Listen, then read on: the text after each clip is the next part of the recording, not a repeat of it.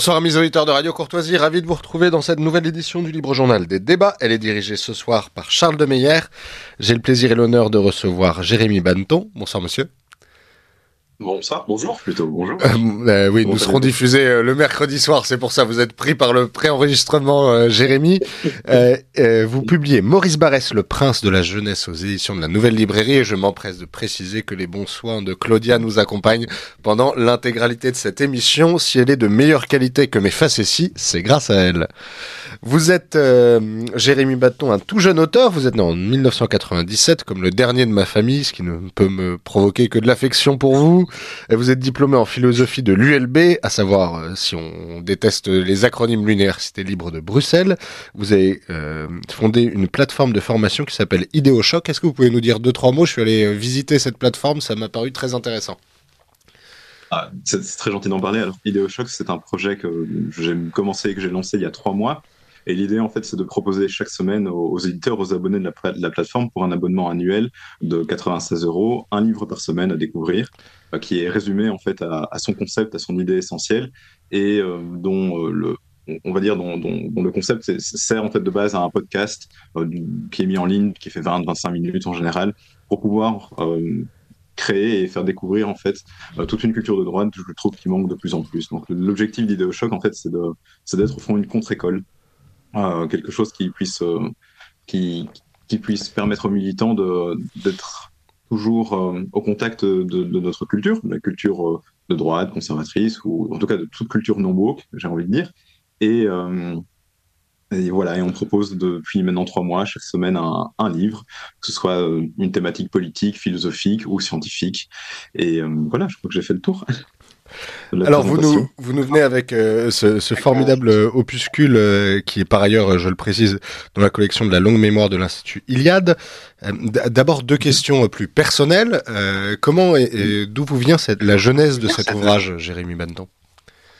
Oh, Très bonne question. Alors Barès, c'est un auteur que c'est un des premiers auteurs en fait que je découvre vraiment euh, parce que je ne, je ne, viens pas du tout d'une famille littéraire ou politisée. Et donc quand j'ai 19 ans avec mon ami euh, Antoine Dress d'ailleurs de la chaîne YouTube Egonon, euh, on fait les bouquinistes à Bruxelles puis il me parle d'un auteur que lui-même ne connaît pas qui s'appelle Maurice Barès et je tombe sur ce premier livre Un jardin sur le ronde et euh, ben, je, tombe amoureux du style parce que le, style de Barès est extrêmement puissant et moi qui n'avais pas eu l'habitude de, de, lire de grands auteurs, bien tout d'un coup je me, suis, je me retrouve mis en contact comme ça d'un grand prosateur, peut-être d'un des derniers grands prosateurs d'ailleurs de langue française. Et puis, euh, chemin faisant, Barès m'accompagne pendant tout mon parcours philosophique à l'université. Alors, vous avez dit que je venais de l'université libre de Bruxelles pour euh, positionner ça pour les auditeurs français. C'est l'équivalent de Paris-Tolbiac, donc c'est une université de gauche, très très de gauche. Et, euh, oh, du moins pas du tout à droite. Oui, voilà, du moins pas du tout à droite. Euh, ça, sans aucun doute. Et d'ailleurs, je ne les trahirai même pas en disant ce genre de choses, parce que je pense même qu'il le revendique de plus en plus. Et euh, la lecture de Barès, des classiques en fait de la, de la pensée de droite, me permet de, de passer à travers cette, épreuve du bagne quelque part, qui a été ces années de philosophie à l'université. Et récemment, en fait, je, en revenant de, Russie, puis euh, en continuant mon périple à travers l'Europe en, Pologne, je me posais la question d'écrire un premier livre et de, en fait, de rendre hommage à, un auteur qui m'avait euh, qui m'avait beaucoup apporté. Et euh, c'est ce que j'ai essayé de, montrer d'ailleurs dans ce petit opuscule, c'est que à mes yeux, Barès est, plus qu'un simple littérateur, plus qu'un simple un simple penseur politique, c'est surtout un éducateur de la jeunesse, de, toute jeunesse qui a envie de se réenraciner, de retrouver la, sensibilité de ses ancêtres, qui a, retrouvé, qui a envie de retrouver, le, comme il le dit si bien, cette manière d'être et de sentir euh, que, que, nos ancêtres avaient, qui a envie de, de se placer dans, dans la continuité de la tradition, dans ce, grand culte, ce fameux culte de la terre et des morts. Et surtout, euh, je, je, pense que c'est peut-être le plus important d'un jeune homme, en parlant de Barès et, et moi-même aussi, euh, qui euh, n'ont jamais été satisfaits du, euh, du, matérialisme ou euh, des, simples euh, conjonctures politico-économiques qu'on peut leur proposer, qui ont toujours cherché quelque chose de plus. Et cette image, cette recherche du quelque chose de plus, justement, de Barès parle, souvent d'ailleurs ou d'avenir, de, d'une certaine manière d'un voyage spirituel aussi, m'a profondément marqué à l'époque et j'avais envie de, de délivrer un petit peu cet amour que j'avais pu avoir pour, pour lui, cette, cette qualité de, enfin, cette ouverture qu'il m'a apporté, cette ouverture même spirituelle, j'oserais dire, qu'il m'a apporté. Donc finalement, le fait de payer une sorte de dette Oui, tout à fait. Euh, D'être d'un jeune auteur à, celui qui fut son prince, d'où le titre qui a un double sens. Euh, le sous-titre, pardon. Euh, le prince de la jeunesse, c'était le titre qu'on lui avait donné à l'époque, lorsqu'il avait été euh, découvert par toute la jeune génération d'auteurs. ça allait de, à l'époque de Léon Blum jusqu'à jusqu'à des auteurs de droite comme Charles Maurras, et moi-même aussi, parce que le prince de ma jeunesse également. Et je pense que sans lui, je n'aurais pas fait tout un tas de pas que j'ai pu faire par la suite. Nous avons parlé de, la genèse euh, de l'ouvrage euh, en, premier lieu. Deuxièmement, euh, tout ouvrage est la rencontre avec un éditeur. Est-ce que vous pouvez nous, raconter comment les excellentes éditions de la Nouvelle Librairie vous ont accompagné? Euh, donc l'éditeur de la, de la, collection longue mémoire de l'Institut Iliade, c'est Antoine Dress, euh, qui est en fait mon meilleur ami, parce que nous avons commencé... Toujours pratique Oui, il n'y a, pas de népotisme, hein, je, le promets. J'ose espérer que le livre est de qualité suffisante et que ce n'est pas l'amitié qui, a permis de le faire publier. Euh, mais euh, Antoine, en fait, euh, pris la charge des éditions de l'Institut Liad il y a maintenant deux ans, je crois. il, me corrigera en privé si jamais je me suis trompé. Et simplement, à force d'en discuter avec lui, lui-même étant à Varsovie, donc lui et moi, on se, fréquentait assez, assez fréquemment. Euh, quand j'ai eu cette idée de, vouloir payer ma dette, comme vous le dites si bien à Barès, il m'a gentiment proposé euh, de lui écrire un manuscrit, puis euh, le manuscrit a fait son chemin et, et le livre a été publié. Donc c'est une histoire de professionnelle, mais surtout d'amitié qui y a derrière ce livre aussi. D'ailleurs, je, lui ai dédié le livre pour cette raison-là. D'une part, c'est lui qui me fait découvrir Maurice Barès, donc sans lui, il n'y aurait peut-être jamais eu de livre. Et d'autre part, c'est euh, lui qui a été mon premier lecteur. Donc une belle histoire d'amitié. D'autant plus que cette découverte n'est pas euh, n'est pas euh, fortuite, anecdotique, j'allais dire. Euh, traîne derrière lui dans un certain milieu euh, tout ce qu'on pourrait imaginer de de critères infamants et par ailleurs même chez ceux qui aiment cette droite littéraire, alors on pourrait parler longtemps du terme de droite littéraire, c'est pas c'est pas l'objet ici, mais traîne un petit peu euh, l'image de celui par lequel on doit passer, mais dans lequel on, ne s'investit pas. Si bien que vous écrivez, Jérémy Banton, la postérité, quand elle ne l'a pas oublié, le méconnaît largement, et c'est valable pour les uns et pour les autres. oui. Euh, c'est, en fait, je vais m'expliquer cette phrase en disant que j'ai été déçu de la double réception qu'a pu avoir Barès, de la réception à la fois à gauche, Bon, il y a eu un, Jean-Marie Domenech, même si ce serait euh, peut-être c'est une figure plus subtile de la gauche que celle qu'on peut avoir euh, d'une gauche qu'on peut avoir visuellement en tête, mais la, gauche évidemment le, méconnaît largement et puis s'en fiche un petit peu euh, de, ce bon Maurice Barrès parce que c'est un auteur qui, comme vous le dites, qui, était à l'époque était ouvertement antisémite, raciste, même si le thème à l'époque était beaucoup plus polysémite, qui est un nationaliste français. et donc, le...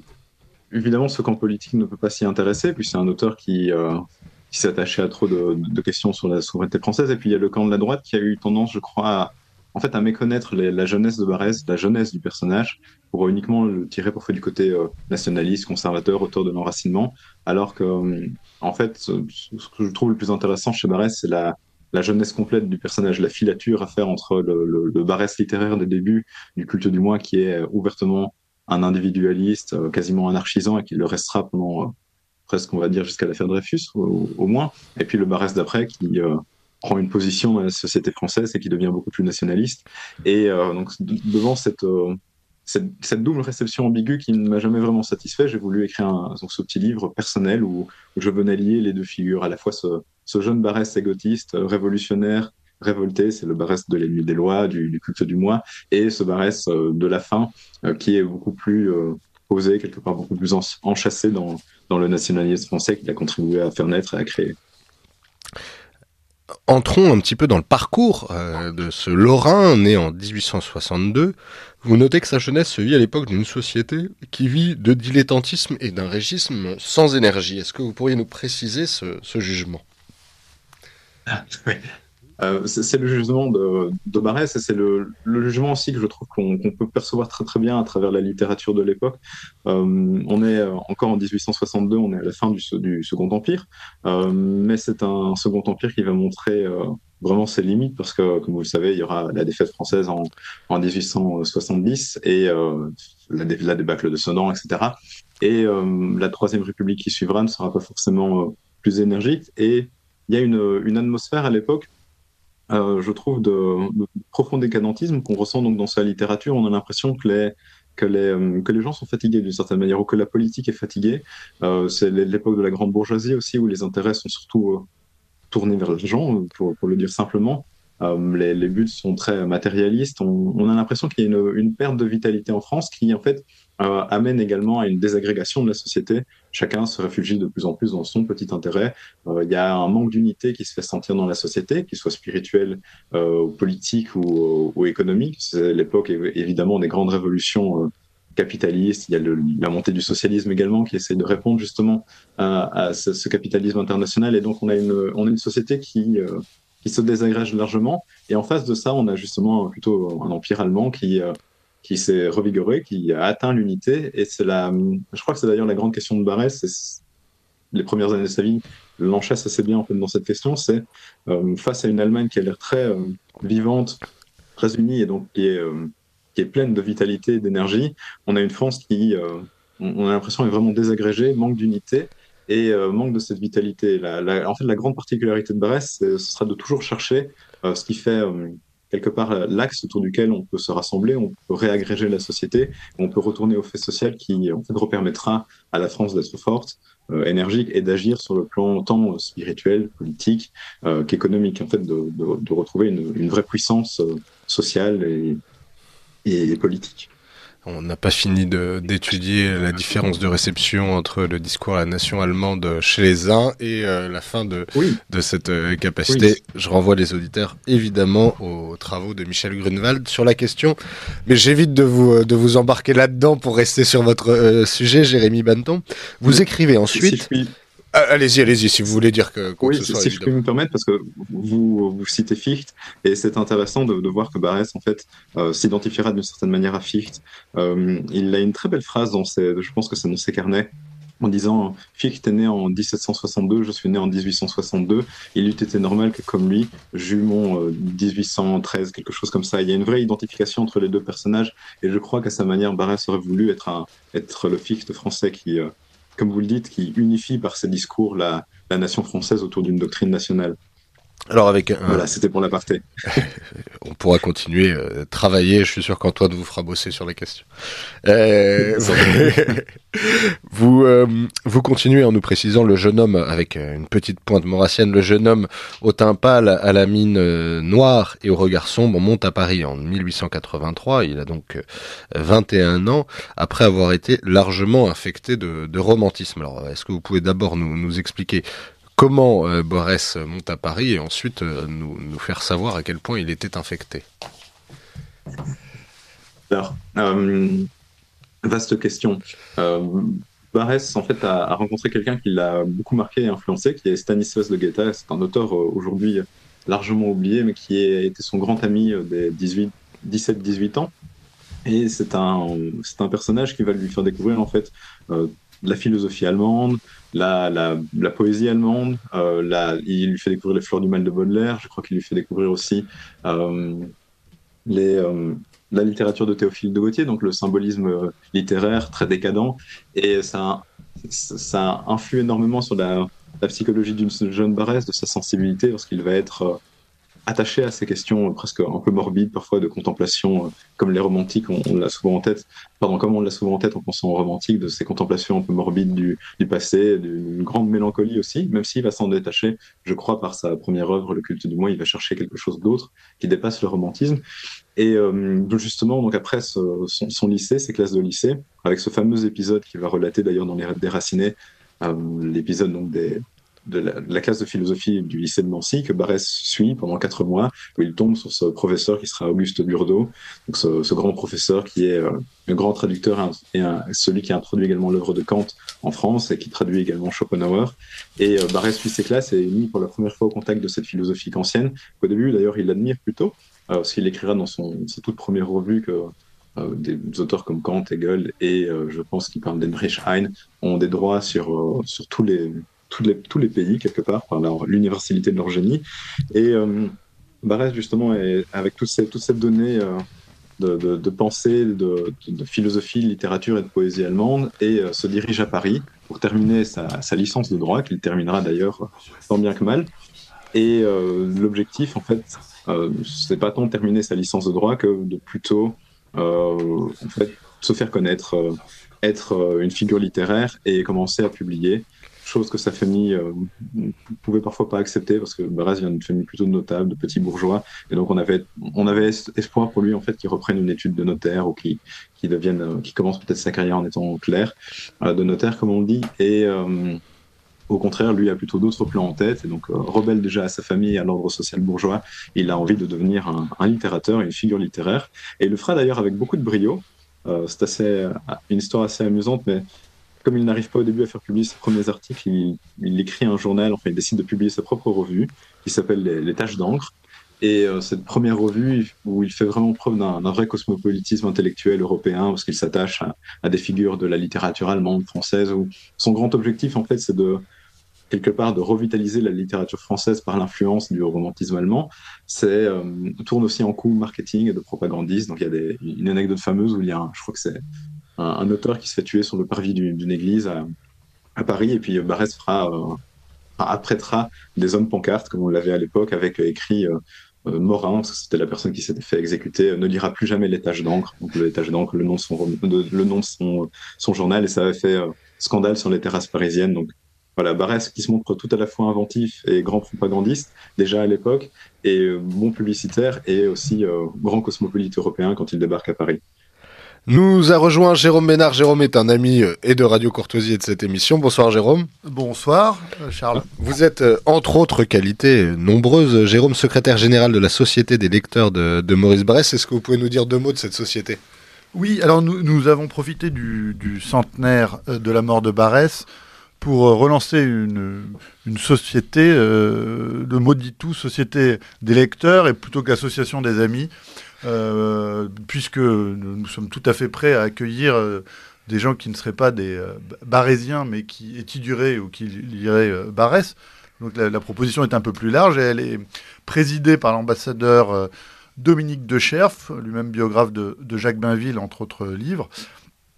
Et cela nous a permis de participer à la journée d'hommage à Charmes le 2 décembre dernier, c'était très, très émouvant. De... Est-ce que vous pouvez nous dire deux mots de la, journée, justement? Alors, la, journée euh, a commencé par un, hommage au, cimetière, euh, à la fois avec le, euh, le sénateur des Vosges, le député de la circonscription, ancien maire de Vittel, Jean-Jacques Gauthier, qui est un barésien passionné, mais aussi Grégoire, Grégoire conseiller régional du Rassemblement national, donc il y avait un œcuménisme euh, politique.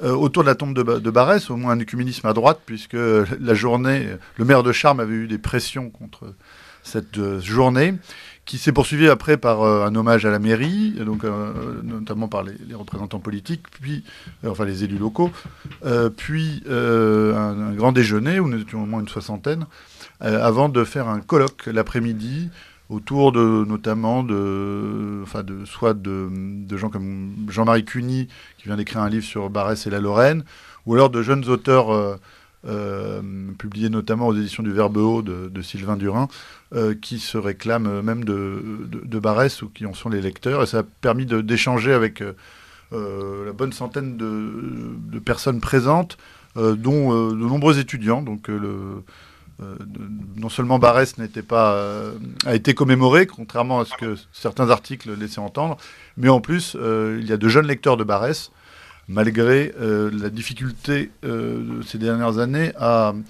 pouvoir provoquer des rééditions dans les grandes maisons d'édition. voilà, et le, 4 décembre, nous avons à Paris, dans le 6e arrondissement, lancé cette société en présence de nombreux universitaires, euh, d'Olivier Dard à Robert Kopp, en passant euh, par euh, Arnaud Tessier. voilà, donc il y avait une. que du beau monde. Voilà, et donc. vous, une page, je, crois qu'un site internet, ou tout du moins une page Facebook est déjà lancée, Et c'est encore le meilleur moyen le plus simple de prendre contact avec nous. Et nous envisageons de publier sous la direction d'Olivier Dard un cahier annuel d'études sur l'œuvre et la vie de Maurice Barrès. Il faut dire que Olivier s'ennuyait un peu. On continue euh, à suivre le, euh, le, squelette de cette émission qui est le suivi du livre de Jérémy Banton. Évidemment, Jérôme, vous intervenez à tout moment que, que vous jugez opportun. Merci beaucoup. Euh, vous, euh, Jérémy, vous continuez en parlant d'une d'un avis que Maurras, qui tenait en très très haute estime Barès, hein, notons-le immédiatement, tenait de son de celui qui jugeait être son maître. Je suis pas sûr de retrouver l'expression chez Maurras, mais euh, à mon avis c'est très possible. Euh, Maurras disait, euh, et vous lui donnez raison, euh, Jérémy Benton, du nihilisme douloureux de son ami. Alors d'où venait ce nihilisme et a-t-il subi des évolutions au cours de la riche existence de Maurice Barrès oui, très belle question. Euh, donc c'est dans un petit texte que Maurras décrit ça. Enfin, il retrace les grandes figures qui l'ont qui l'ont marqué, qui ont marqué sa sa carrière intellectuelle. Pour dire à quel point euh, Barès a été important dans la vie de Maurras, il y a une anecdote qui est assez amusante. Euh, à l'époque, était critique littéraire quand il commence sa, sa, sa carrière. Enfin, il essaye de, de, faire publier des articles, il fait publier notamment des articles critiques. Euh, et euh, il n'a pas encore entendu parler de Barès et il doit aller dans une, dans une librairie à Paris aller chercher je crois, il devait aller chercher quelque chose, un livre, euh, sur lequel justement il devait remettre une critique, et il voit la plaquette de Barès en, sous l'œil des barbares, qui est le premier livre, euh, le premier tome du culte du mois, qui a été publié en 1888, et il le prend un petit peu par, euh, par curiosité, et il s'avère que ce jour-là, il pleut à Paris euh, énormément, et il, il s'arrête pour pouvoir le lire sous les arcades euh, de, la galerie. En fait, il, il lit le livre entièrement, tant ça le, tant ça le marque et tant ça l'a, ça l'a passionné parce qu'il le retrouve en fait, euh, comme il le dit si bien d'ailleurs dans ce texte, euh, il retrouve l'image des sentiments, des, doutes, des émois de, toute sa génération. Il y a vraiment une projection où Barès est le miroir de cette euh, jeune génération d'intellectuels qui est d'une certaine manière fatiguée et à la recherche de, quelque chose d'autre justement. Et cette, je dirais que cette fatigue, c'est celle dont, dont, je parlais au début, à savoir on a on a affaire à une société française qui a été quand même troublé et perturbé pendant tout le 19e siècle, une multiplicité des changements de, régime, et encore le choc de la Révolution. Euh, la religion, d'une certaine manière, est elle aussi en décadence, euh, puisqu'on n'a plus cette structure organique entre le pouvoir politique et le pouvoir religieux, surtout pendant la Troisième République. On connaît les attaques euh, anticléricales qui seront euh, fréquentes. Et on a ce, jeune auteur, justement, Kemoras, qui, comme beaucoup d'autres jeunes, sont à la recherche d'une sensibilité nouvelle, quelque chose qui puisse les guider dans leur vie, qui puisse les édifier d'une certaine manière. Et euh, Barès arrive avec ses, euh, avec sa, propre sensibilité qui tout à la fois sait se faire écho à ce doute profond qui, les émeut, à, cette, euh, en fait, à, ce sentiment de solitude, de déracinement spirituel, politique, et en même temps euh, qui ne s'en satisfait pas, qui n'est pas uniquement tourné vers, euh, vers une pensée morbide, vers une, sentimentalité décadente, mais qui au contraire a envie de... Euh, enfin, on sent directement qu'il y a une insatisfaction profonde dans, notamment dans ce premier livre, Sous, l'œil des barbares, il y a à la fin, il y a une grande oraison euh, que Barès lance vers euh, ces fameux trois maîtres que sont euh, l'axiome, la religion et le prince des hommes. Alors l'axiome, ça renvoie évidemment à la philosophie, la religion, il n'y a pas besoin d'aller plus loin, et le prince des hommes, ça renvoie aux faits politiques. Et Barès, en fait, est là avec son, son moi, qu'il a travaillé, a, dont il a vu la vanité d'une certaine manière d'un certain individualisme où il se dit mais il nous manque quelque chose on a des on a aujourd'hui des individualités qui sont éparpillées euh, euh, qui sont euh, je reviens plus exactement sur le mot qu'il emploie maintenant, euh, mais des, individus où il, y a, plus de contact, de fait social, de, de lien entre eux, que ce soit donc un lien spirituel ou un lien politique ou un lien même plus organique, encore plus profond, où on a des, individualités qui sont livrées elles-mêmes et qui en souffrent. Et en même temps, il y a euh, chez Barès, il y a cet appel vers un ailleurs, donc il y a une tentative de, vouloir se quelque part se, reconnecter à, un, tout beaucoup plus organique. Donc Barès arrive à faire en fait une une translation entre ce, cet individualisme qui est très, euh, très douloureux justement parce que euh, l'objectif ce n'est pas d'y rester, ce n'est pas de, de, demeurer dans cet individualisme, c'est tout en l'assumer en repartant du, fait euh, du fait de cet individualisme, donc du fait du moins par l'analyse de retourner à cette fameuse tradition euh, qu'il euh, qu développera d'ailleurs tout au long de son œuvre. Enfin, c'est une pensée qu'il développera, développera tout au long de son œuvre. Vous êtes à l'écoute de Radio Courtoisie. Charles de Meyer a le plaisir et l'honneur de recevoir Jérémy Banton qui publie Maurice Barrès, le prince de la jeunesse aux éditions de la Nouvelle Librairie et Jérôme Ménard, secrétaire général de la Société des lecteurs de Maurice Barrès. Nous faisons notre première pause musicale et nous vous revenons après celle-ci.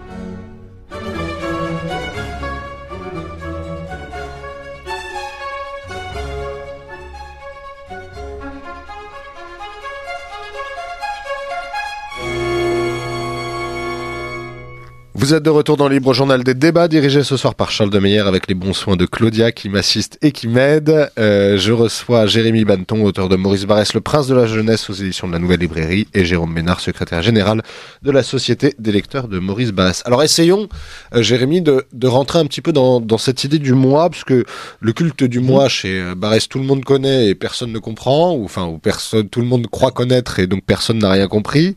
Euh, est-ce est qu'on peut d'abord essayer de, de, rentrer dans la jeunesse jeunesse de ce concept. Euh, quelle est, enfin, de ce concept ou de cette idée, euh, euh qu'est-ce que euh, Barès essaye de dire en parlant de ce culte du moi? Oui. Alors, je pense que c'est un concept qu'il faut attacher, qui est tout aussi biographique que littéraire, c'est-à-dire euh, Barès a, été, euh, a souffert énormément dans sa jeunesse, il a toujours eu un profond sentiment de, de solitude, et en même temps, il souffre aussi du, de, de, cette désagrégation de la société française dont je parlais plus en amont de, cet ensemble de révolutions et de bouleversements politiques euh, qui, euh, qui ont agité le 19e siècle. Et il souffre aussi euh, d'une certaine manière de cette absence de religieux. Ça reste une question, un point d'interrogation dans sa pensée. Et il, faisant récepteur, Barès contemple d'une certaine manière la, seule réalité qu'il reste, presque aux, individus, le, le, seul fait plus ou moins certain dont, dont il y a une vérification possible, c'est le, fameux moi. Euh, le moi qui, euh, euh, chez Barès, faudrait peut-être le, distinguer du, du moi des individualistes, d'un du, moi purement, on va dire, tourné vers le plaisir ou la jouissance. C'est un moi qui, comme on le disait plus tôt, souffre énormément et n'est jamais, n'est jamais satisfait de lui-même. Au contraire, est très insatisfait.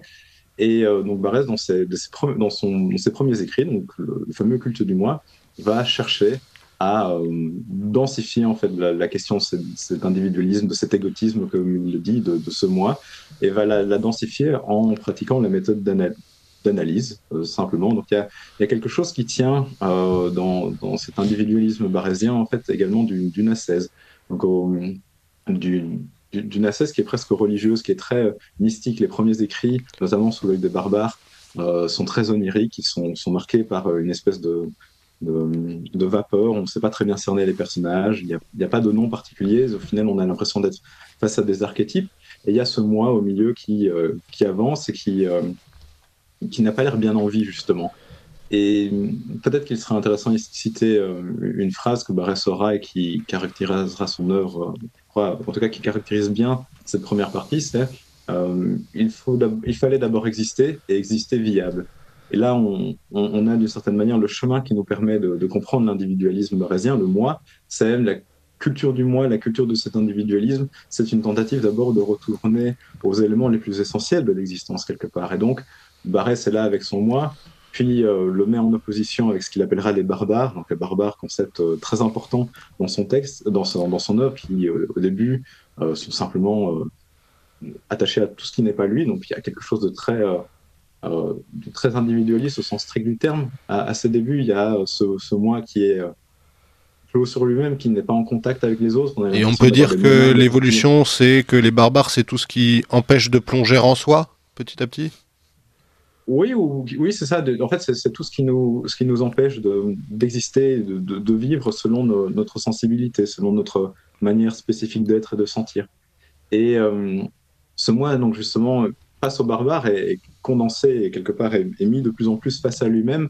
Et Barès, euh, dans, un mouvement qui est assez, euh, assez touchant au final, euh, contemple tout à la fois la vanité de ce moi. Ce moi n'a plus beaucoup de substance, on ne sait pas trop ce que c'est, et au plus il en contemple la vanité, au plus il remonte à d'une certaine manière à ce qui fait vraiment l'essence du monde en tant que tel et qu'il découvrira dans, la tradition. Donc là, c'est la grande découverte du second tome euh, du culte du moi qui est un homme libre. Après avoir cherché, dans, enfin après s'être retrouvé quelque part dans, sous l'œil des barbares, Barès trouve que le, fond de son moi, ce qui a constitué sa, sensibilité, sa spécificité d'être, euh, c'est euh, justement le fait qu'il appartient à une tradition. Il a une très jolie phrase en disant que, au, fond, le, moi aboutit euh, nécessairement à, la découverte de, la tradition, à la découverte de l'appartenance à, cette longue chaîne du temps, des ancêtres, des, des, ancêtres, pardon, et cette chaîne qui continue après dans, dans l'aspect de, transmission qu'il faut avoir. Et donc, l'individualisme barésien évolue euh, très bien. On, passe comme ça de, cette, de, cet individualisme, de cet individualisme un peu presque existentiel, d'une certaine manière, qui, par analyse de soi, par ascèse, retourne à la tradition. Donc, il y a, il y a vraiment une perspective de racination, de, de voyage en soi, qui, euh, qui nous ramène en fait à nous-mêmes. Mais ce nous-mêmes, ce n'est pas notre simple moi, c'est quelque chose de beaucoup plus enchâssé, quelque chose qui est compris dans, dans la figure plus holistique qu'est la tradition, justement. Et donc, il y a cette figure euh, holistique qu'est la tradition, elle, amène évidemment à, toute la réflexion de, de Barès sur euh, la racine qui euh, n'est pas simplement un, un, fait extérieur aux hommes ou un fait auquel il devrait se rattacher, mais un fait qui les constitue. Oui, tout à fait. C'est là où il ne faut pas avoir d'opposition, en fait, pour Barès entre le, le moi et la tradition. Au contraire, pour lui, plus l'on pense solitairement, donc plus on est mis durement et, mis seul face à soi-même, au plus on peut se rendre compte que l'on appartient, au plus on se rend compte justement qu'on appartient à cette tradition. Parce que euh, là, c'est toute la thématique d'analyse qui est essentielle dans, le second volume du Culture du Moins, donc un homme libre. Euh, l'homme se découvre euh, et maintient sa liberté parce qu'il se découvre comme appartenant à une tradition qui l'a précédé, qui a forgé une sensibilité, une manière d'être. Et donc, il y a quelque chose d'intéressant à ce niveau-là, c'est de, montrer qu'il n'y a pour Barès en fait de, contradiction entre euh, être soi et être de quelque part, de quelque chose. On a une, une architecture qui, euh, qui, qui s'établit entre ces deux concepts par justement l'approfondissement existentiel du moi. On est d'une certaine manière, on est toujours euh, sa propre sculpture, mais on a les mains que l'on utilise, donc nos propres mains, viennent toujours de quelque part, ont, été, ont appris des gestes qui viennent d'un précédent, d'un passé, de la tradition. Et c'est la, la c'est vraiment ce fameux cri presque dans un homme libre. C'est d'une certaine manière jamais autant libre parce qu'on on est toujours excessivement libre parce que l'on est soi, mais on n'est jamais autant soi que quand on se rend compte qu'on fait partie d'un tout. Il y a un vrai là, il y a quelque chose d'assez beau, justement, parce que euh, on a cette époque euh, qui est très troublée, qui est très attachée, donc, euh, enfin, qui est très troublée, qui est très désagrégée. Et face à cet émiettement, comme Barès le, dit bien, il enjoint à une vraie culture de soi, qui est comme une éducation de soi, un apprentissage de soi-même, qui rattache les individus à une forme de transcendance presque. Oui, c'est là où elle est spirituelle, où elle n'est pas close sur elle-même. Tout à fait, tout à fait. Alors, on n'a pas à faire la monade, de, euh, pour, le dire un petit peu vulgairement, même s'il faudrait euh, nuancer, on n'a pas à faire la monade de Leibniz qui est enfermée sur soi. On a plutôt à faire à quelque chose qui, qui s'approfondit euh, dans, dans la tradition. Donc, c'est un, individualisme, je vais le dire comme ça, même si c'est pas tout à fait juste, mais un individualisme ouvert qui, enjoint, je crois, une vraie esthétique de la vie, une vraie éthique même de la vie. D'ailleurs, c'est ainsi que j'essayais de le présenter dans, la petite introduction que j'avais faite pour ce petit essai. je crois que Barès est vraiment un éducateur en ce sens-là. Il nous apprend à vivre comme étant des héritiers d'une certaine manière. C'est d'ailleurs le, sens de votre phrase qui, est dans la fin de ce premier chapitre. La terre et les morts sont le socle d'un moi grandi dont l'objectif sera toujours les fils. Tout à fait. Euh, je crois que c'est important aussi, je le, disais euh, tout au début de l'émission, parfois j'ai pu être un peu déçu d'une certaine lecture, d'une lecture un peu trop conservatrice de Barès, et là justement, j'essaie de montrer qu'en fait ce qui compte, c'est la perspective, euh, cet enchassement entre cet enchassement du moi entre les deux termes passé et futur. L'objectif n'est jamais d'avoir une pensée euh, muséale d'une certaine manière qui, se sclérose. Au contraire, le grand objectif de Barès, c'est de, de, ranimer la vitalité, la flamme dans les individus. Et ranimer cette flamme, ça, ça veut surtout vouloir dire leur faire comprendre et leur inculquer leur, leur mission existentielle qui est de recevoir et de transmettre. Il y a eu deux lectures euh, majeures de Barès. on va parler d'autres au cours de cette émission, Jérôme Ménard, qui sont sortis euh, ces derniers temps. Et il y a eu celle euh, assez récemment parue, je crois, d'Antoine Compagnon, chez Gallimard à la, à la NRF, intitulée À, l'ombre de Moïse Barès. Vous l'avez lu, qu'en pensez-vous? Alors, oui, merci. la question est pour euh, Jérôme, mais euh, Jérémy, vous pourrez répondre si vous l'avez lu euh, aussi sans problème. Bon, je vais peut-être déjà présenter un tout petit peu. Donc, c'est un livre collectif. Hein. C'est un peu le service minimum que pouvait faire Gallimard pour le centenaire de, de Barès, mais Antoine Compagnon l'a très bien fait. les textes sont très intéressants, que ce soit le sien, celui de Michel Vinocq, mais aussi celui de Grégoire Kaufmann. Antoine Compagnon fait une lecture assez personnelle de, de Barès et explique comment lui-même l'a lu dans les années 60. Euh, il le rattache d'ailleurs à, euh, une culture de l'internat euh, qui serait achevée désormais, mais qui, qui a nourri effectivement Barès quand il était à la Malgrange. Qui a, d'ailleurs été le propos de bien des romans qui sont malheureusement moins connus aujourd'hui. et il rappelle que celui qui, dans les années 60, republiait Barès n'était autre que Bernard de Fallois, qui euh, ensuite est, devenu euh, éditeur à sa propre enseigne, et qui, s'était fait euh, un devoir de publier trois auteurs dans, la collection des livres de poche qu'il dirigeait à l'époque. Marcel Proust, qui était assez oublié. Maurice Barrès, qui commençait à être oublié et Robert Brasillac, qui ne serait plus publiable aujourd'hui, même dans ses romans pour de simples raisons d'épuration politique. Euh, voilà, et donc ce texte de, Compagnon est, intéressant, c'est un texte assez, euh, assez intime, mais qui dit beaucoup de choses à travers sa propre, les souvenirs de sa propre lecture, euh, première lecture de Barès dans les années 60. vous avez un texte très correct de Michel Vinocq sur Barès, inventeur du nationalisme français. Et je tenais à signaler le, encore d'autres textes. Il y a aussi le, la republication du, euh, du texte de euh, d'Albert Thibaudet sur euh, Barès, publié dans un petit recueil de textes qui s'appelle Les Princes Lorrains, qui n'avait pas été réédité depuis sa parution chez Grasset dans les années 20. et il y a surtout un texte de Grégoire Kaufmann, professeur, enfin, maître de conférence à Sciences Po Paris, qui euh, fait un, court mais très efficace procès du Barès de Ziv Sternel. Vous savez que euh, l'historien israélien Ziv Sternel, qui n'est pas toujours inintéressant, avait fait sa thèse sur sur Barès comme père du fascisme. Et en fait, Grégoire Kaufmann montre assez aisément et grâce à, quelques exemples bien choisis que Sternel s'est limité à lire les textes de Barès en les prenant au mot, sans replacer, euh, travail minimum de l'historien, euh, les textes dans leur contexte ou, dans, euh, ou par rapport à la, personnalité de l'auteur.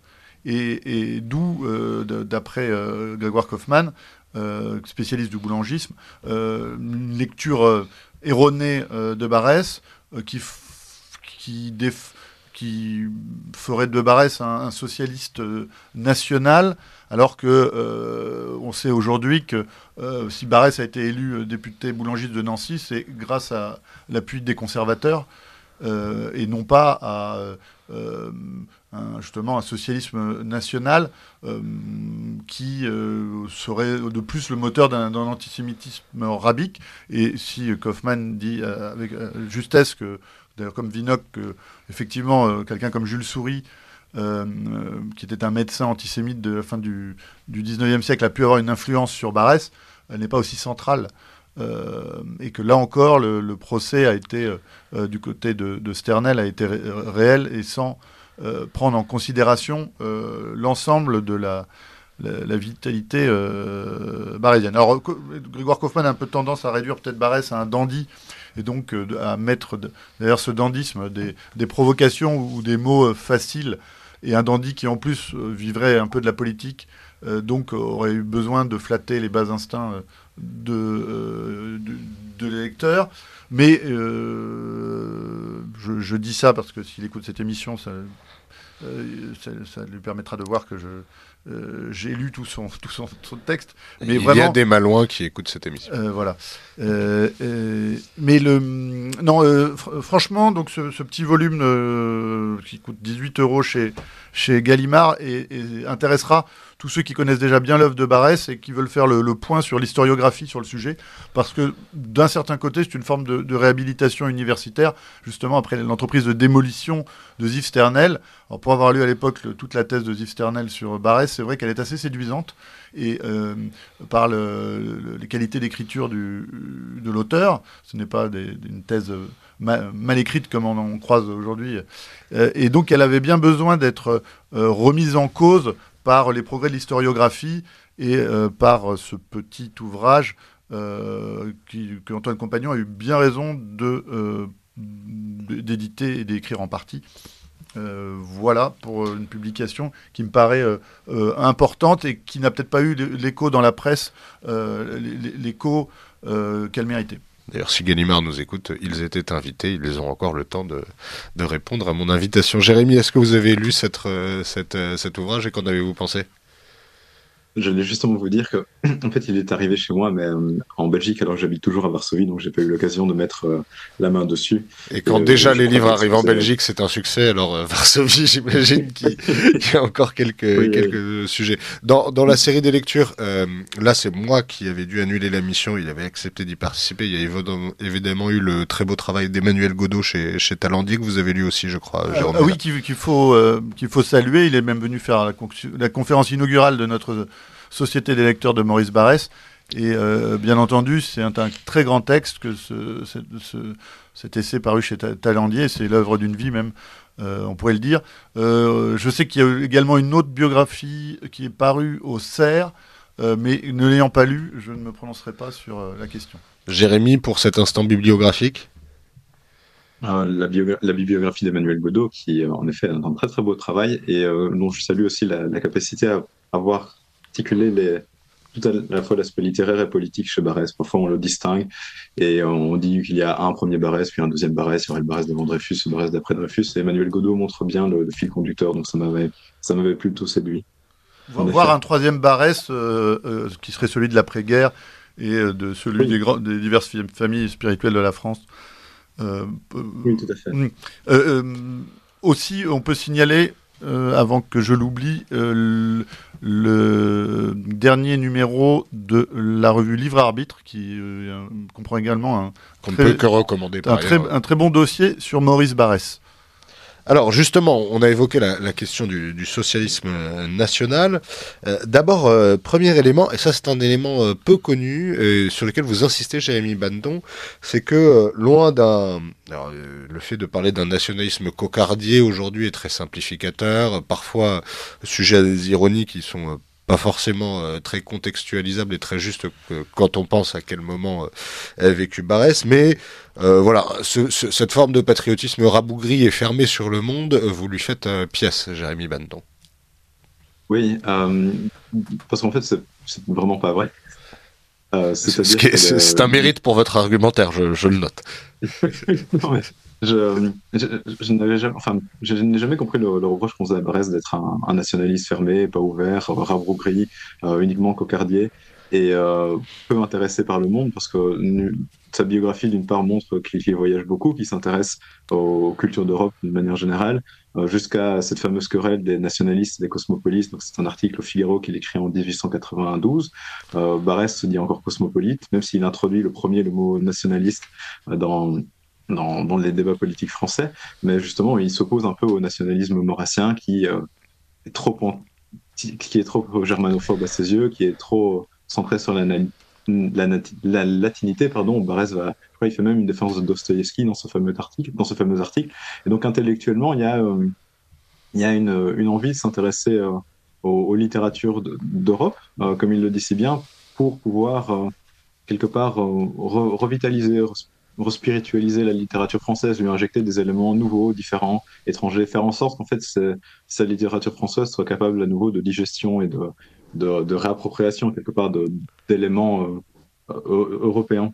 Et euh, en même temps, il y a cette, euh, question plus politique où là, d'une manière assez logique, avec l'accentuation de, la pression allemande et de, de l'unité allemande sur, sur la France, Barès va quelque part, d'une certaine manière, en, bon militant et en, français, euh, patriote de l'époque, va prendre position contre cette, unification politique allemande, mais avec cette, envie euh, de ne pas avoir une opposition purement réactionnaire, mais d'avoir une opposition de, euh,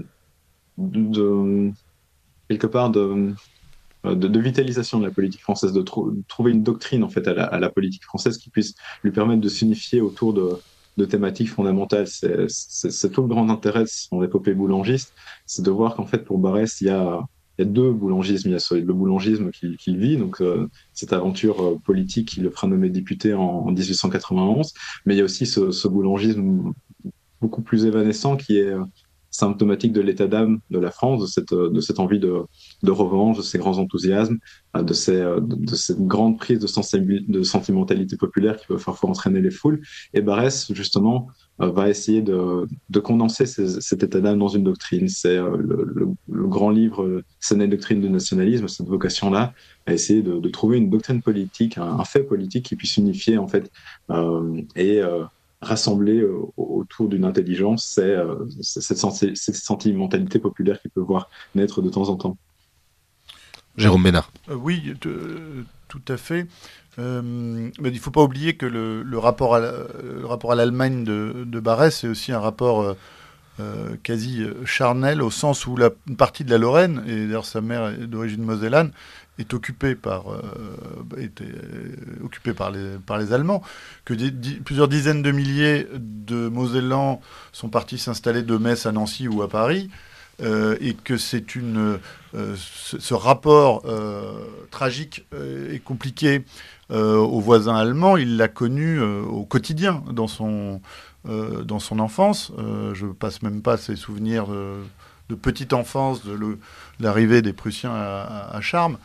Euh, et euh, ça le poursuivra jusqu'au bout, puisqu'après-guerre, il, sera pour le, démantèlement de l'Allemagne et pour que la France pousse euh, son avantage au-delà du Rhin. et il, sera favorable à ce que, que ce soit la Sarre, que ce soit la vallée du Rhin, euh, soit euh, séparé du reste de l'Allemagne. Ça me fait penser à un, autre lecteur de, de, Barès, euh, François Mauriac, qui disait J'aime tellement l'Allemagne que je préfère qu'il y en ait deux. Vous continuez, Jérémy Banton, en écrivant Chez Barès, toute attaque de la nation sera simultanément une attaque du moi. Et alors, ça, ça pourrait paraître paradoxal à certains de nos auditeurs. c'est parce que, enfin, au, fond, c'est la grande question qu'on qu'on développe souvent quand on doit expliquer la pensée de Barès, c'est cette relation de, l'individualisme à la nation. Je l'avais cité euh, déjà plus en amont, je l'avais paraphrasé, il y a une phrase en, en doctrine du nationalisme qui, qui résume assez bien euh, ce, cheminement du moi à la nation, c'est penser solitairement, c'est s'acheminer à penser solidairement. Et donc, je l'avais expliqué tantôt, il y a cette, euh, ce, moi qui, au final, se découvre comme faisant partie d'un tout, le tout de la tradition, se découvre aussi faisant partie du tout de la nation.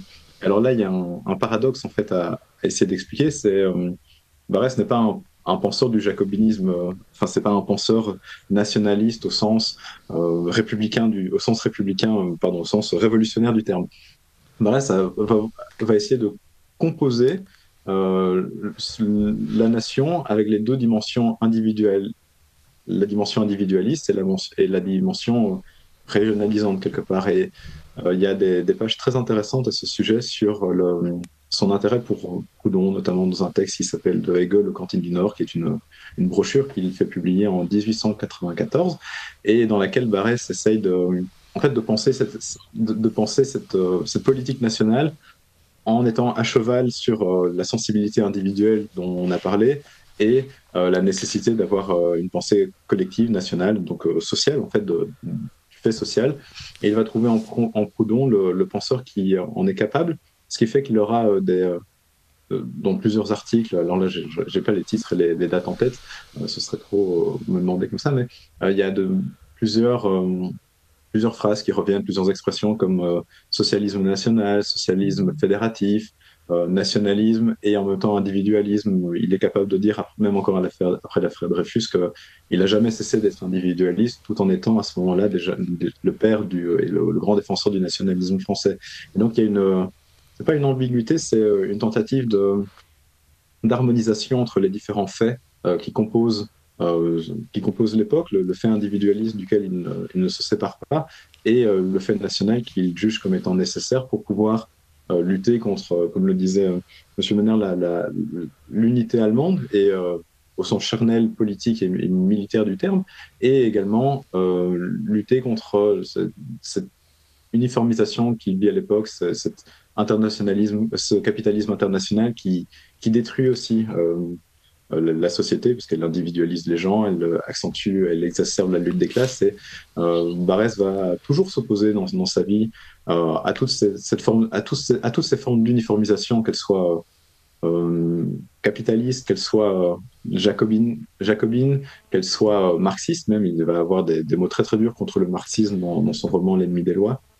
Et il va vraiment euh, et même qu'ancienne au, métaphysique. Et oui, exactement. Il y a euh, cette fameuse opposition euh, au kantisme et à, la philosophie, à l'universalité morale aussi. Donc il y a, il tout, il y a un, vrai, un vrai travail de composition presque pictural entre, entre les différentes dimensions qui, composent un pays, de l'individu à la région, en passant par l'État et même la religion quand il se posera à la loi de séparation de l'Église et de l'État.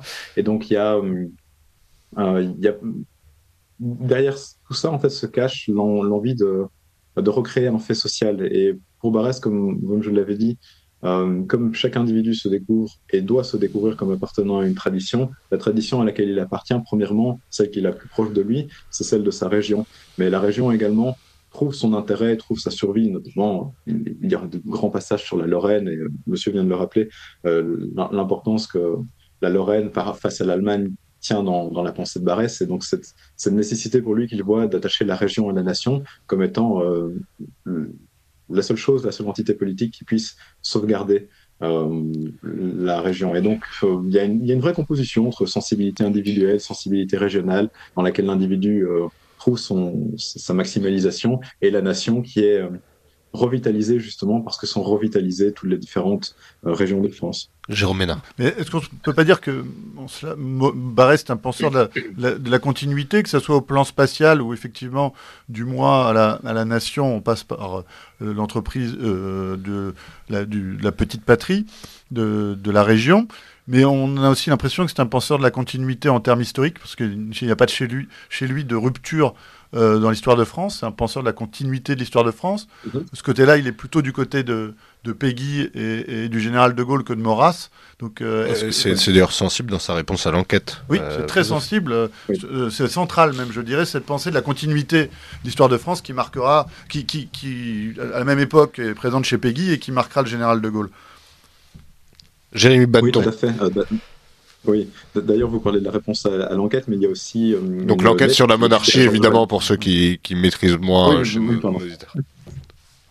euh, mais il y a aussi une lettre qui est intéressante que, que Barès envoie à Georges Valois je crois qu'elle est un petit peu plus tardive, peut-être 1904. Euh, et euh, il écrira quelque chose d'assez dur contre la monarchie versaillaise. Il, dira que Versailles pue l'idéalisme et qu'il préfère largement euh, le, bon sentiment populaire et qu'il se trouve beaucoup plus du côté de, Saint-Simon que du roi unificateur qu'est Louis XIV. Et je crois que ça participe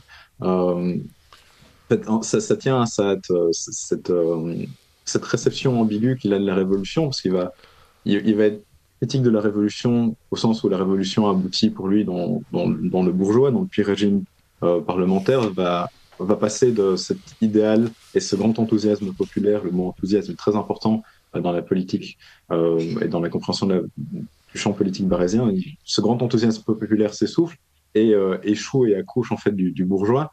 Et en même temps, euh, la révolution, c'est euh, c'est aussi, euh, enfin, pour lui, c'est un fait avec lequel il faut composer. Dans, sa réponse à Maurras, ce qu'il dira, ce sera surtout que on n'a plus de, sensibilité monarchique unifiée quelque part en France. Ça devient une famille parmi d'autres et, encore.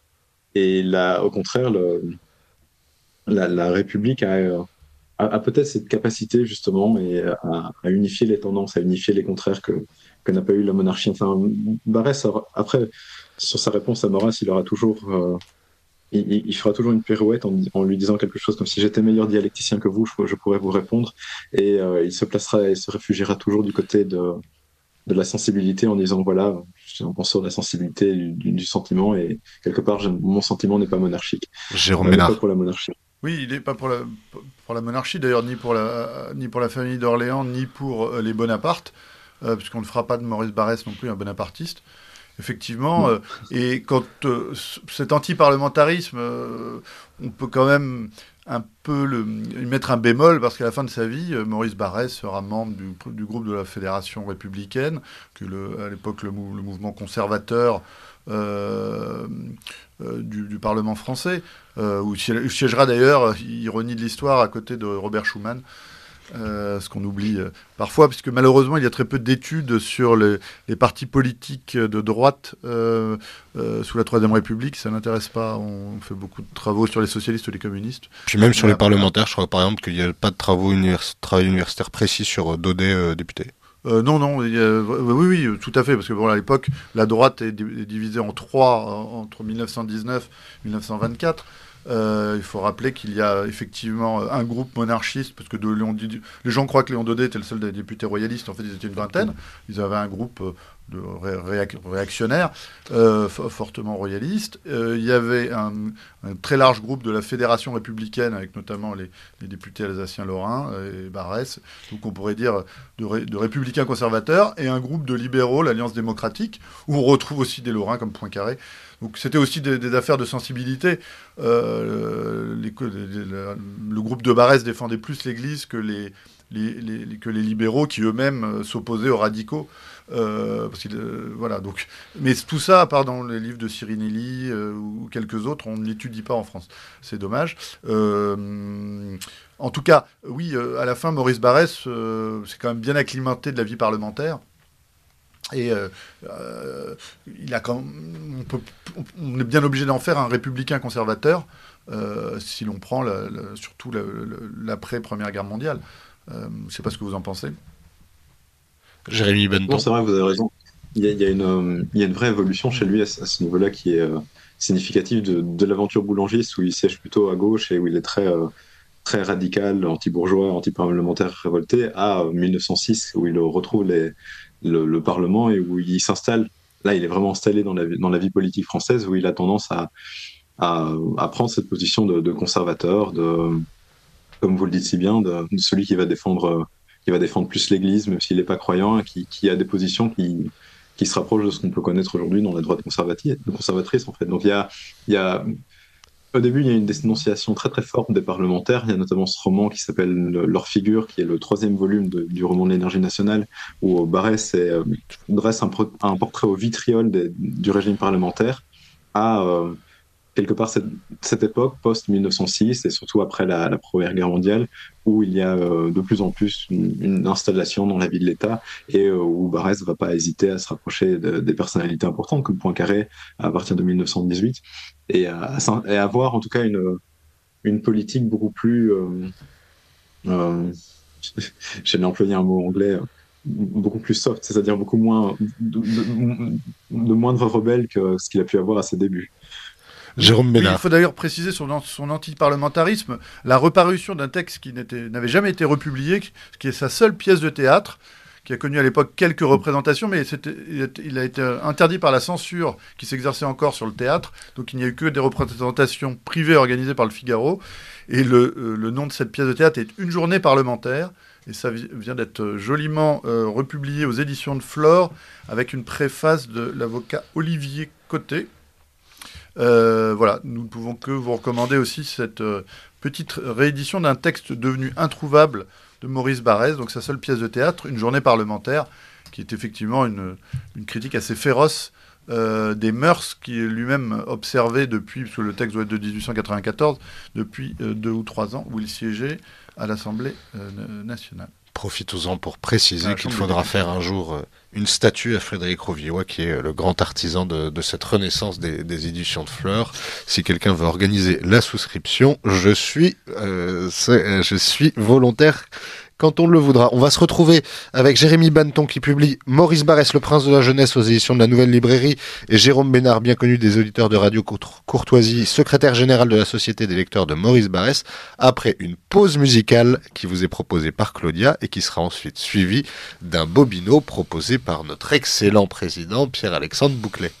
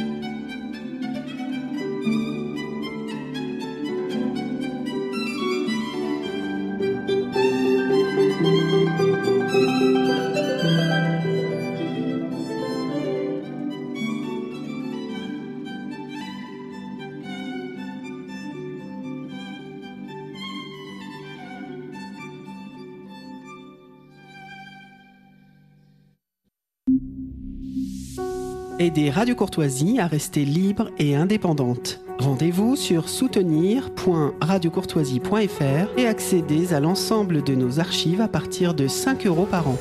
Vous pouvez également envoyer votre chèque de soutien à Radio Courtoisie, 61 boulevard Murat, 75 016 Paris. Aider, aider, aider Radio Courtoisie. Il est rare d'avoir des émissions dans lesquelles nous avons autant de temps pour parler d'un orateur comme Maurice Barrès. C'est un trésor qu'il faut préserver et faire fructifier.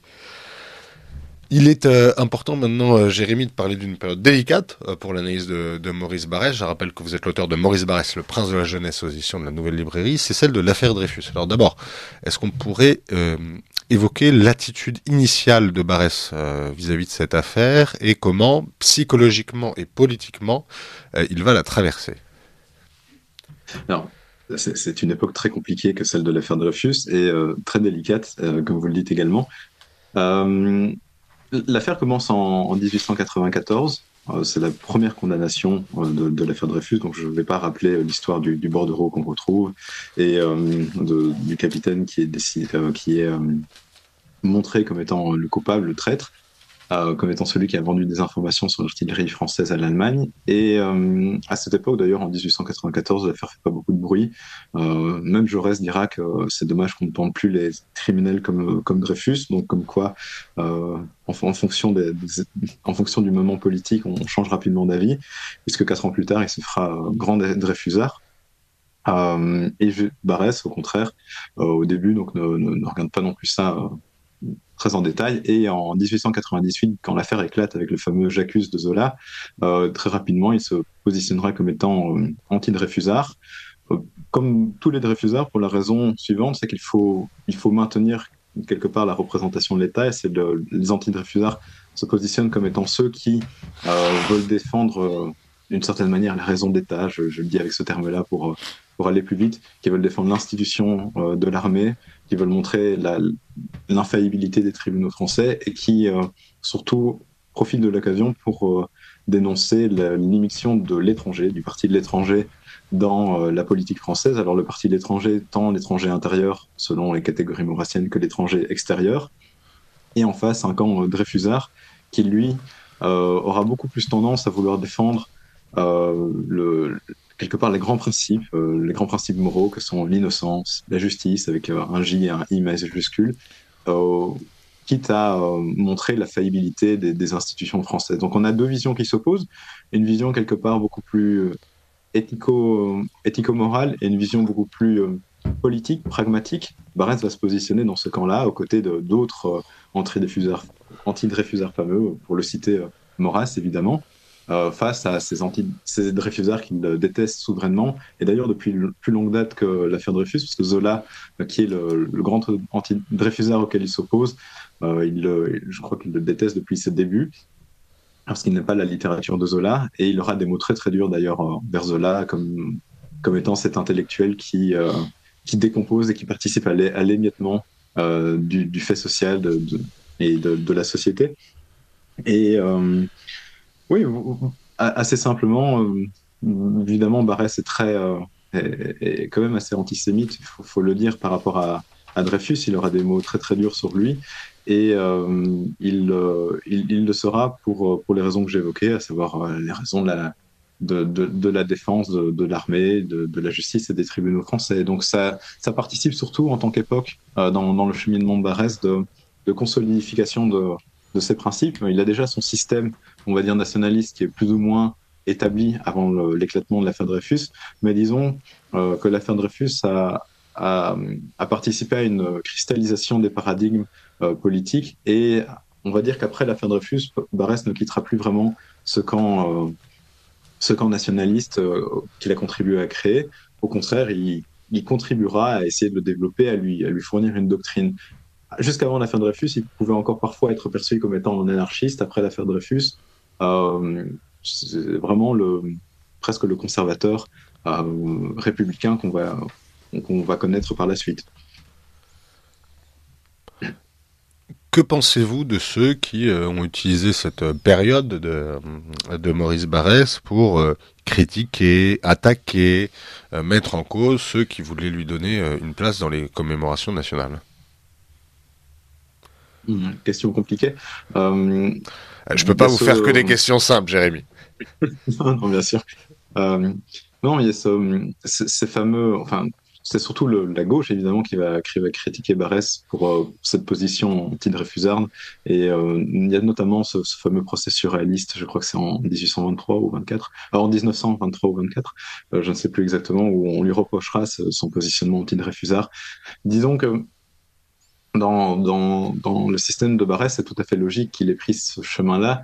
Et euh, le juger pour, euh, pour, son antisémitisme, ce serait euh, presque anachronique parce que euh, au 19e siècle, c'est un concept qui est tellement diffus et c'est tellement une, une un, presque un fait, un fait politique. On, si on lui reproche à lui, il faut le reprocher à, tous les députés, dont, dont même d'ailleurs. donc voilà, je, je, trouverais, je trouverais dommage de sacrifier l'œuvre, la littérature et la pensée politique Bresse pour un procès d'intention quelque part. Jérôme Ménard? Euh, oui, oui, non, je partage cet avis. C'est-à-dire qu'il faut. Oui, euh, Barès a clairement utilisé, euh, je le disais tout à l'heure, euh, l'antisémitisme comme euh, vecteur politique au moment du boulangisme et, et, et au moment de l'affaire Dreyfus. mais faire de l'antisémitisme le cœur de la, de la, pensée politique de Barès est aussi absurde que de la faire d'ailleurs, de la mettre au cœur de, de celle de Maurras. Euh, puisque leur, euh, leur propre vision politique s'explique très bien euh, en, en, en, en, dehors de la question euh, de, de l'antisémitisme. On, on peut dire, on peut dire quand même, Jérôme, que ce qu'Axel Tisserand appelle avec beaucoup d'intérêt l'enquistement antisémite de Maurras est quand même plus dépassé par Barès euh, ah oui, j'allais venir, mais parce qu'en fait, Maurras ne revient pas sur cette, ne revient pas sur ces attaques contre contre les Juifs, tandis que chez Barès, il y a un procès, enfin, pas un procès, je dirais, il, il fait un mea culpa euh, après la 1918, quand il écrit les diverses familles spirituelles de la France, où il dit que euh, les juifs, et d'ailleurs les protestants, les, les, autres euh, communautés qu'il avait pu attaquer par le passé, ont tous réalisé ensemble l'unité nationale, et que c'est cette unité qu'il faut désormais faire perdurer en oubliant les oppositions d'hier. Est-ce que vous pouvez nous dire deux, trois mots de, ces diverses familles spirituelles de la France, Jérémy Bandon qui est un livre qui n'est pas forcément le plus connu euh, de, de Barès? Oui, euh, tout à fait. Donc c'est un livre qu'il écrit après la Première Guerre mondiale en, 1918 et euh, ça, tient à la, enfin, ça tient à l'activité qu'il aura pendant la guerre. vous le savez, Barès a publié un article par jour pendant la guerre dans, ce journal de l'Écho de Paris, ce qui fait qu'aujourd'hui, je crois, la, sa plus grande œuvre en fait, c'est sa chronique de guerre qui doit faire quelque chose comme 5000 pages presque.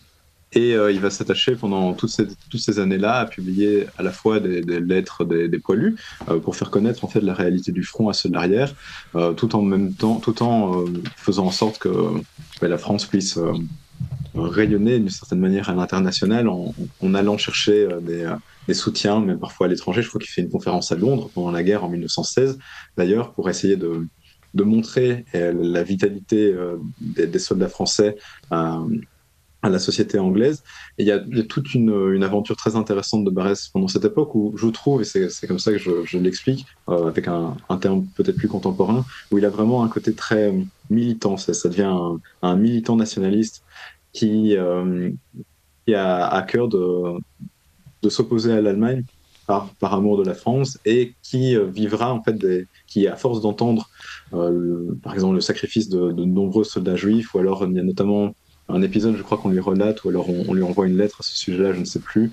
Euh, on lui dit voilà, il y avait un, rabbin qui tendait un crucifix à un poilu. Ce genre de choses va le marquer et va faire qu'il va, euh, va en fait revenir sur euh, ces, ces, familles spirituelles, euh, donc ces différents groupes qui ont composé la société française et à laquelle il s'est euh, opposé parfois. Donc on retrouve les, protestants, la famille radicale de gauche, les, juifs évidemment, et la, famille catholique. Il va essayer de, penser une harmonie entre les deux en montrant d'une certaine manière que par le sang versé, tous ceux-ci sont devenus membres de la nation française. Donc il y a un rassemblement qui est qui est pensé par, par ce Barès de, 1918. Oui. Jérôme Oui, je voulais citer, puisqu'on donc on citait le livre publié sous la direction d'Antoine Compagnon, à l'ombre de Maurice Barès, dans la collection L'Esprit de la Cité chez Gallimard. Euh, justement, euh, par rapport à ce que Ziv Sternel a pu écrire de l'antisémitisme de Barès, que Grégoire Kaufmann, en quelques lignes, euh, résume bien sur les, les, les limites de, de cette mise en avant de l'antisémitisme de Barès dans, par Ziv Sternel. Donc se pose enfin la question de l'antisémitisme de Barès, nous dit euh, l'historien Grégoire Kaufmann. Ziv Sternel en décrit la structuration en trois étapes successives à partir de 1889. D'abord l'antisémitisme de gauche, puis l'antisémitisme d'inspiration catholique, enfin l'antisémitisme racial. En réalité, la synthèse opérée par Édouard Brumont dans La France juive en 1886 fait la suture entre ces trois traditions qu'il est absurde de vouloir séparer chronologiquement dans le cas de Barès, lequel reprend très tôt l'ensemble des poncifs vulgarisés par le pape de l'antisémitisme. Il est frappant de noter que Barès n'utilise l'antisémitisme qu'à partir du moment où il vise un objectif politique précis, se faire élire député. Bien que profondément influencé par Drummond, Barès est d'abord et surtout un antisémitisme un antisémite pardon, utilitaire et cynique, espérant ainsi obtenir une audience auprès des laissés pour compte du régime. Négligeant de mettre l'antisémitisme barésien en perspective, cet antisémitisme d'ambiance et d'opportunité, la thèse de Sternel ignore nécessairement que Barès reste très en retrait par rapport à ce qu'on observe au même moment dans les mondes germaniques ou slaves.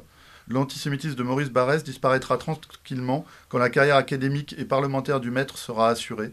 De ce point de vue, l'hommage lui aussi sûrement instrumentalisé que Barès rend aux Juifs en 1917 dans les diverses familles spirituelles de la France, aurait tout de même mérité d'être cité, donc par Sternel, seulement il ne cadrait pas avec la thèse soutenue. Intéressant. Point de vue. La, fin est un peu assassine. Et Sternel ne peut pouvant plus répondre.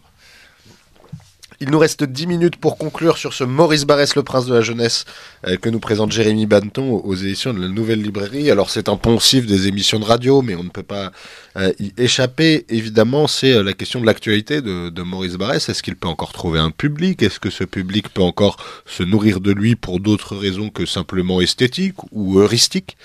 Finalement, si vous gardiez quelque chose de Barrès qui peut servir à notre temps, et servir, prenons là un mot un peu plus noble qu'un pur utilitarisme. Euh, que garderiez-vous, euh, Jérémy Bendon? Euh, alors c'est très personnel comme, question parce qu'en fait je le, replace dans ma propre aventure. Je trouve que et je, le vois en tout cas en parlant avec de nombreux jeunes qui ont comme mon âge, donc entre 18 et 25 ans, on a souvent une, envie de, se réenraciner, de retrouver le, sens de la tradition, mais on ne sait pas par où commencer ni comment faire. Et en fait, euh, le, cheminement de Barès, qui est euh, cette personnalité qui, euh, d'un mois, d'un nihilisme douloureux, comme on le disait, qui, par insatisfaction, par dégoût des buts qui lui sont proposés, il y a une très belle phrase de lui que j'aime bien. le secret de notre dégoût était dans la niaiserie des buts proposés à notre activité. Je trouve que cette phrase est, magnifique et me parle énormément. je trouve que parfois aujourd'hui, on, manque justement de buts un petit peu plus élevés, un petit peu plus spirituels, euh, au, sens large du terme quand j'emploie le mot spirituel. Et Barès, en fait, me, moi, me permet en tout cas de, de, me profiler, de, de, trouver les cheminements de l'enracinement et de la tradition, et donc en fait de, lutte contre tout un nihilisme qui euh, parfois peut, peut, être euh, mis en place par la, par la modernité. Et en Barès, j'ai trouvé les, les, les débuts d'un ressourcement. Donc c'est pour ça que je trouve qu'il est, qu'il est encore très actuel, parce qu'il est un auteur qui par son, par son dégoût, par son insatisfaction des débuts, par son cheminement du, du moi au tout national, euh, nous guide dans, dans ce voyage euh, qu'est euh, la racination quelque part. Jérôme Ménard je crois que Barès a beaucoup plus de lecteurs dans la jeunesse qu'il y a une vingtaine d'années, donc c'est toujours intéressant, de, comme Bernanos d'ailleurs. donc je, je, crois en fait que, le, comme l'explique bien Antoine Compagnon, Barès a été victime d'un mauvais procès, alors Compagnon dit on ne reviendra pas dessus. Euh, moi, je pense que parmi la jeunesse qui lit aujourd'hui, euh, euh, il est beaucoup plus lu qu'il y, a quelques années, donc c'est très, ça veut dire qu'il répond à une attente.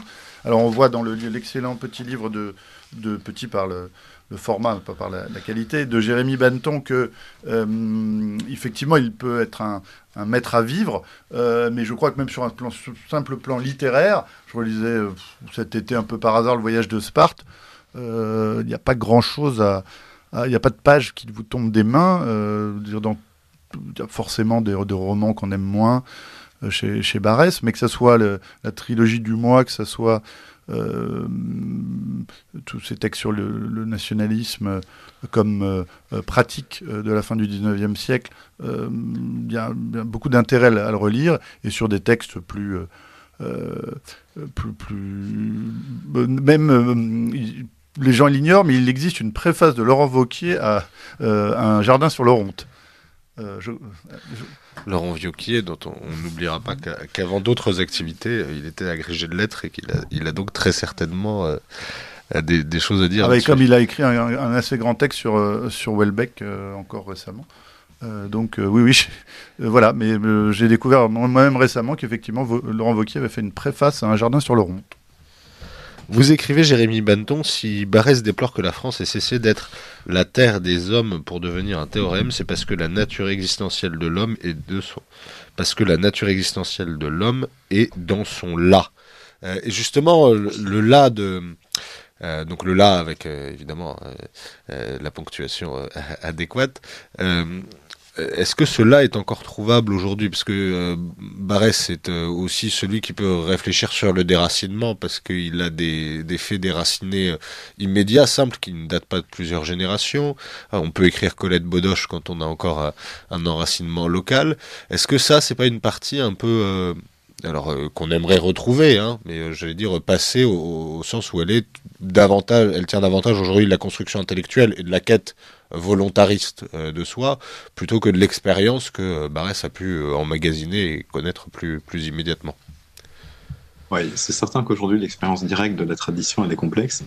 surtout, moi qui suis allé à Moscou et à Varsovie et qui connais bien la France et la Belgique, une capitale ressemble très fort à une autre capitale, et mis à part les, gens et la langue, il n'y a pas grand-chose qui change parfois.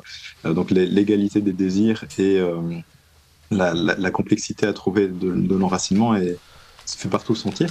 Et je, pense justement, c'est ce que j'essaie de montrer dans ce livre, l'enracinement chez Barès n'est pas n'est pas non plus un fait lui-même, mais connaît assez largement la, Lorraine quand il découvre son enracinement lorrain. Donc, dans un homme libre, c'est le moment où il se découvre comme étant lorrain, mais c'est pas le moment nécessairement où il retourne à la Lorraine en tant que, territoire de l'enracinement. Et justement, il y a quelque chose d'intéressant, il faudrait peut-être étudier ça plus en détail, mais c'est l'enracinement comme étant quelque chose de, qui tient du voyage, du retour au pays natal. Il y a un poète allemand que j'aime beaucoup qui s'appelle Holderlin, chez qui justement le, voyage, le retour au pays du natal tient une thématique essentielle parce que ça tient tout autant de l'approfondissement de soi que de la découverte de, la spiritualité ancestrale, euh, cette fameuse prairie dont Barès parle énormément dans La colline inspirée, que de euh, la redécouverte des traditions. Et donc là, euh, je crois que nous, en effet, on ne fait plus l'expérience directe de l'enracinement, même s'il euh, y a de plus en plus de jeunes groupes de militants qui, euh, se font les, défenseurs de, l'enracinement et des traditions. Et au contraire, plutôt, il faut le prendre comme un voyage, une reconstitution, une mythologie à refaire, en fait. C'est comme ça. Pardon, c'est comme ça que je le, verrai pour nous et que j'enverrai l'actualité, de l'enracinement pour, pour nous qui sommes du 21e siècle. Jérôme, vous qui étiez à, Charmes pour le euh, pour l'hommage, euh, j'imagine que vous avez eu le temps de converser un peu avec les gens qui étaient mm. là. Euh, comment est-ce qu'ils expliquaient leur présence finalement? Pourquoi est-ce qu'ils étaient à Charmes à, ce moment-là de l'année? Alors il y avait il y avait différentes catégories de participants. Il y avait déjà des habitants de Charmes pour qui c'est l'enfant du pays, c'est peut-être même un peu abîmé à Paris et, qui reste la, plus grande gloire de la de la commune. Mais c'est important. Euh, voilà, pour les associations, il y a un musée à Charmes, un musée local qui fait une belle exposition sur Barès. Euh, donc il y, a, toute une tradition euh, locale. Ensuite, il y avait un certain nombre d'enseignants, notamment Lorrain, qui étaient venus parce que c'était un auteur qui les intéressait. Et ensuite, vous avez des étudiants qui étaient venus quelquefois de l'autre bout de la France. Enfin, il y avait des Lillois, des gens d'Arras, pour ceux qui j'ai pu converser. il y avait même un Polynésien. Euh, euh, voilà, qui, qui, pour qui euh, reste un auteur qui, leur parle quand ils ouvrent ses livres. voilà, pour, notamment pour son, rapport à la, nation française, mais, mais aussi tout simplement par, le, goût de la lecture.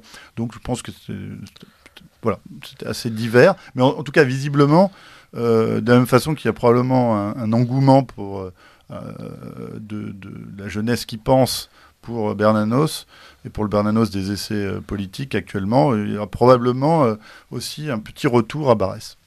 Jérémy, est-ce que vous, le, Polonais d'adoption, vous avez réussi à faire partager votre amour de Barès en Pologne? Alors, malheureusement, non. D'ailleurs, je, je reviens vivre en Belgique assez bientôt, pour d'une certaine manière une raison qui touche à ça, c'est j'ai du mal à m'installer en Pologne parce que l'air de rien, euh, l'expérience parisienne que je, la vis ici aussi, et l'enracinement est, est, difficile dans des cultures étrangères, même si nous sommes en Europe et qu'on partage avec euh, les, Polonais énormément de choses. Non, j'aurais voulu. Ultime question euh, pour tous les deux. Euh, Barès a donc eu euh, sa commémoration. on y travaille. Vous avez parlé de l'action de la Société Générale des Lecteurs de, Maurice Barès. On a dit il y a quand même des publications de qualité, hein, mine de rien. Godot, Compagnon ont, joué leur rôle. Jérémy Benton joue son rôle également. pour vous, quels sont les, travaux possibles qui peuvent encore exister demain sur, sur Barès pour continuer ce travail de recherche et de publication qui fait vivre euh, un auteur dans le paysage intellectuel? Euh, Je pense qu'il y a peut-être des travaux à mener sur, son, sur sa vie parlementaire, qui elle a encore a connu plusieurs stades. Euh, il a d'abord été un orateur timide, il a d'abord été un, critique de l'intérieur, comme je le disais, de, de la vie parlementaire, avant, à la fin d'être une des références parlementaires de la droite conservatrice. Donc, euh, cette évolution en elle-même, je ne suis pas sûr qu'il y ait vraiment de thèse ou de livre sur le sujet, mais je pense que en termes d'histoire euh, des, mouvements politiques et d'histoire des personnalités politiques, ce serait intéressant de travailler là-dessus. Jérémy? Oui, je suis assez d'accord avec monsieur. Et également peut-être biographie ou travaux qui puissent vraiment réarticuler les dimensions de, ce Barès, toutes ces époques, que ce soit le Barès littéraire, enchâssé dans, son milieu, dans son époque littéraire, le Barès politique, tout à la fois penseur du politique, député, et euh, aussi le Barès, euh, je, veux dire, mystique, le penseur du religieux, euh, le Barès qui hésite entre le christianisme et le paganisme dans la colline d'inspiré, ou le Barès chez qui, dans ses cahiers, on a une, profonde hésitation et des profonds mouvements de balancier entre ces deux pôles. Tout ça est intéressant, je crois, et euh, peut-être aussi une étude de, la réception de Barès à son époque, euh, c'est-à-dire pourquoi est-ce que Barès peut tant plaire à un Léon Blum qu'à un Charles Maurras? Comment, comment se fait-il qu'il est le préfigurateur de cette sensibilité nouvelle, telle que Léon Blum le disait? Ce genre de choses, je crois, serait intéressante. Ça, c'est peut-être précisément le dandisme littéraire qui réunit peut-être Blum et Maurras, c'est-à-dire le, goût de la chose euh, imprimée et du texte rédigé. Euh, et autre chose qu'on pourrait étudier aussi, c'est la sensibilité méditerranéenne de Barès, parce qu'on n'a pas parlé de l'Espagne. Euh, ou pas beaucoup parlé de l'Espagne aujourd'hui. Euh, voilà, de, de, ses voyages au Liban et en Syrie, de la Grèce. Donc oui, là aussi, on n'oublie pas que chez Barès comme chez Maurras, le nationalisme était vu comme une porte d'accès à l'universel. Je me rappelle de ma colleuse de prépa Montaigne euh, avec mon prof de, philo qui était euh, communiste militant et qui m'avait dit euh, ah oui Barès Barès j'aime bien les textes sur le Gréco. Comme quoi tout arrive. Je vous remercie Jérémy Banton de nous avoir présenté ce Maurice Barès le prince de la jeunesse aux éditions de la Nouvelle Librairie. Et je remercie l'excellent Jérôme Bénard secrétaire général de la Société de lettres Société des lecteurs de Maurice Barès. On se retrouve la semaine prochaine toujours avec Claudia pour parler avec Stéphane Coutroy de la cruauté en politique chez Perrin. Merci à tous. Merci. Merci.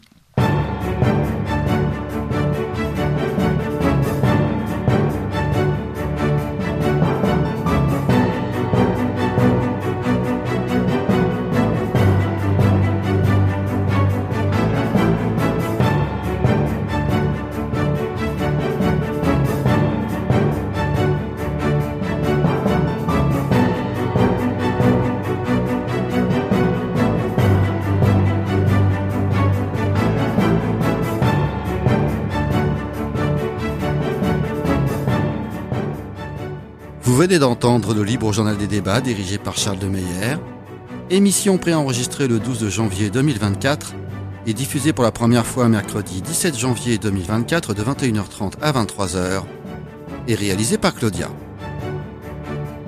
N'oubliez pas que Radio Courtoisie est une radio culturelle associative. Afin de sauvegarder une indépendance absolue, Radio Courtoisie refuse toute ressource publicitaire. Radio Courtoisie ne vit que grâce à ses auditeurs aidez-nous à demeurer libre. Rendez-vous sur soutenir.radiocourtoisie.fr et accédez à l'ensemble de nos archives à partir de 5 euros par an. Si vous le désirez, nous pouvons vous faire parvenir un enregistrement de ce libre journal. Commandez le CD-ROM pour le prix franc de port de 9 euros ou 6 euros seulement si vous êtes adhérent de notre association. Je vous rappelle notre adresse Radio Courtoisie, 61 boulevard Murat, 75 016 Paris.